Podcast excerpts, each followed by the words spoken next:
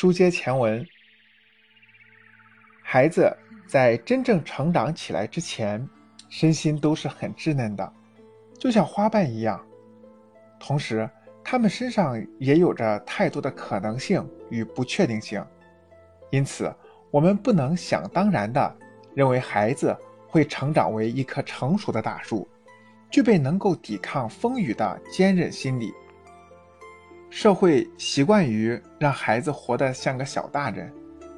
这样的孩子会被赞赏和鼓励，被冠以懂事、听话、好孩子、受欢迎等标签。当然，这些的确是优秀的品质，但也要分孩子面对的是什么事。如果大人只是站在自己的角度提出一些根本不符合孩子的认知规律的生命发展规律的要求，不顾及孩子的感受，不能让孩子产生积极的情绪，那么无异于揠苗助长，会让孩子更加焦虑。帮助孩子修建心理护城河。哈佛大学哈佛学前项目总负责人伯顿·怀特是美国多所学校的教育顾问。他带领科研团队在三十多年的儿童教育研究中发现，以积极情绪构建为代表的儿童人格素养培育，对于一个孩子的终身成长有着巨大的作用。他指出，没有任何问题比人的素质更重要。而一个孩子在青少年时期的经历，对于其基本人格的形成有着无可替代的作用。今天，位于全球各地的顶尖心理学科研机构都已经提供了大量证据，证明情绪会触动和改变一个人的生活。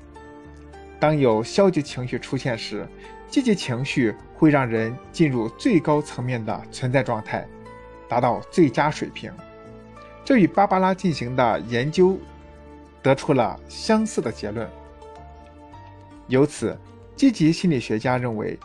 由于我们每个人拥有的对自身情绪的控制都远比我们所意识到的要多，所以我们有能力促进自己的成长，并且达到最佳机能水平。理解关于积极情绪的科学事实。将让我们按照自己选择的方向来掌握和驾驭我们的生活。所以，我们应该积极引导孩子找到更多的爱好，关注更广阔的世界，让他们知道人类有很多种生存方式，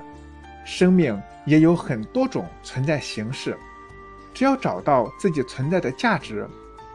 人生就是有意义的。当孩子能从内心中认同自己，对自己有正确的期待时，这种积极情绪对于他更好的适应社会，在未来取得更大的成功，都具有深远的意义。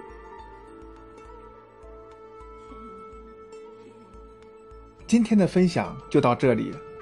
主播认为这本《孩子的品格》特别棒，于是努力利用。工作业余时间进行录制，希望把这本书中好的思想分享给每一位有心的父母，更祝福每一个家庭。欢迎您的关注、订阅和留言，也希望您能将音频分享给您觉得有需要的朋友。让我们一起学习积极心理学，做好积极教育。